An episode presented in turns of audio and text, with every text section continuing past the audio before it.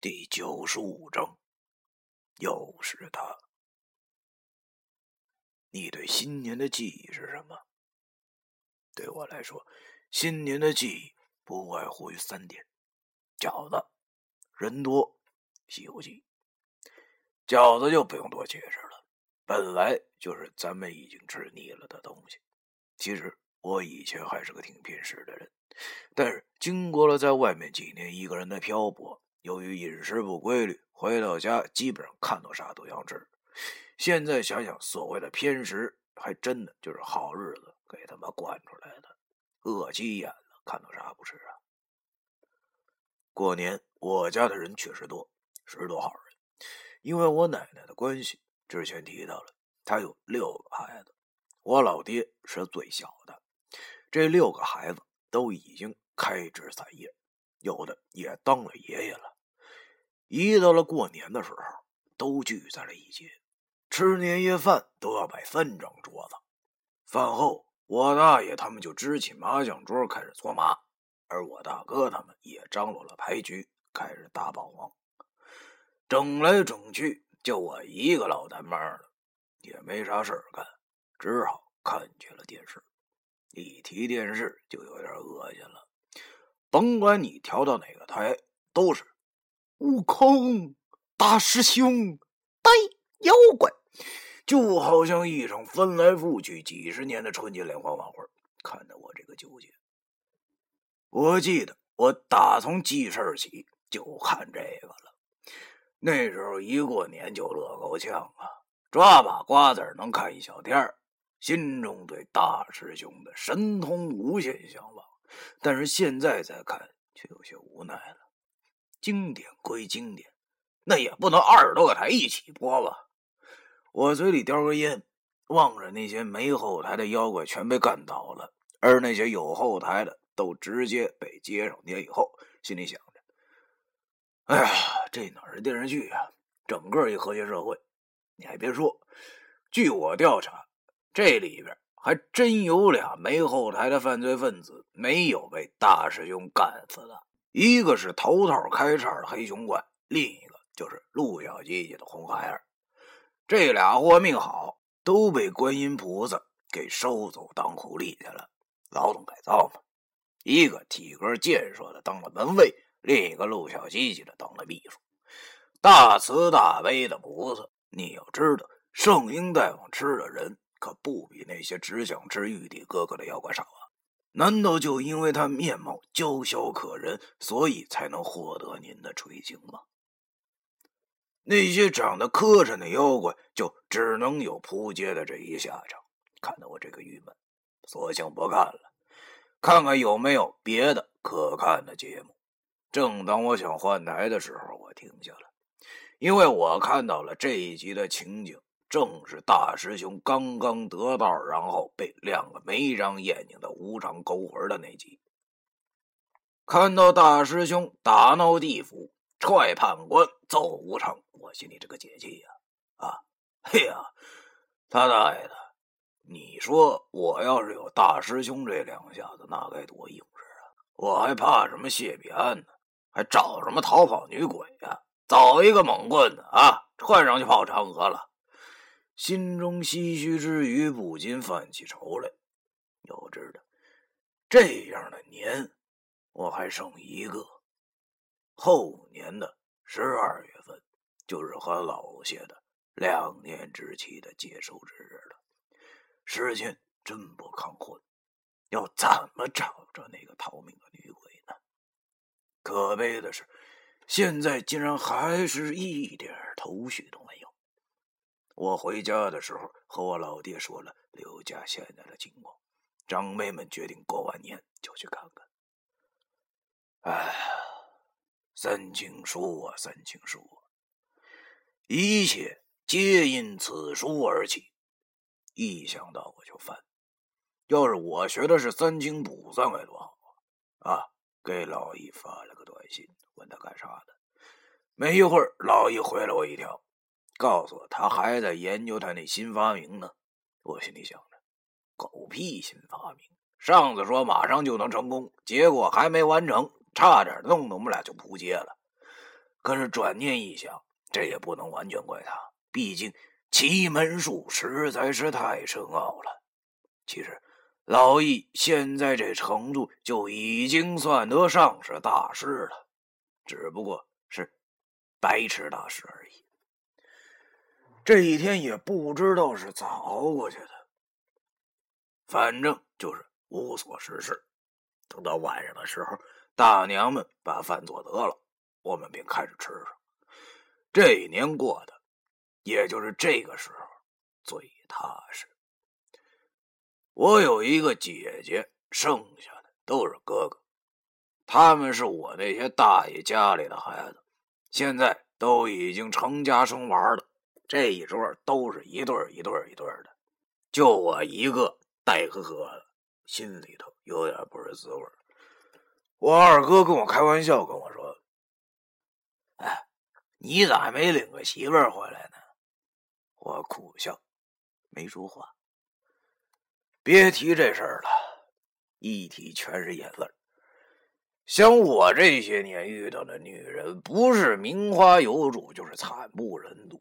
唯一跟我相处过的两个，还现在都各奔东西了，三逼五缺呀！我去他大爷！结果这酒也没咋喝好。饭后，他们继续该打扑克的打扑克，该打麻将的打麻将。我那些大娘们则边包着晚上要吃的饺子，边看着春节联欢晚会。望着这春节的联欢晚会，我也来气。这也太和谐了吧！我有点怀疑那些相声是怎么能上去的，就这能逗笑谁呀？还没有平常在酒桌上说的荤笑话有意思呢，都是些歌功颂德的东西。我们听了这么多年都听够了，他们说了这么多年还一嘴吐沫影子。本来这玩意儿就是出自民间的，你非要弄得那么高雅。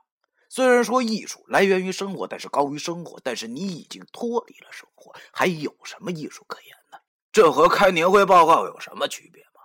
他们难道就不清楚，脱离了群众就基本上等于自寻死路吗？也许还是我们这些小平民的思想没有进步，见识不了如此高深的艺术。还是像郭老师说的那样吧，我们还是看相声。别看艺术了。后来我一想，不对，人家既然能上春晚，一定是有人家的道理。常言道：“嘴上无笑，但笑在心中。”看来这便是相声界的最高境界了。也是，相声如果不搞笑的话，真是太搞笑了。已经快十二点了。大家的手机或多或少的收到了百年的短信，千篇一律的客套话，我也收到了一条，一看是张雅欣发来的。这小丫头竟然没有生我什么气，这挺好。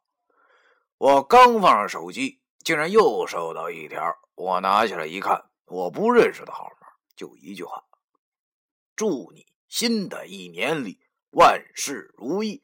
尽快走出阴霾！我靠，这谁呀？这么了解我，知道我现在正犯愁呢。我便回了一条：“啊，新年快乐！你是哪位？”可我等了十分钟，那边都没回我，心想着这能是谁呢？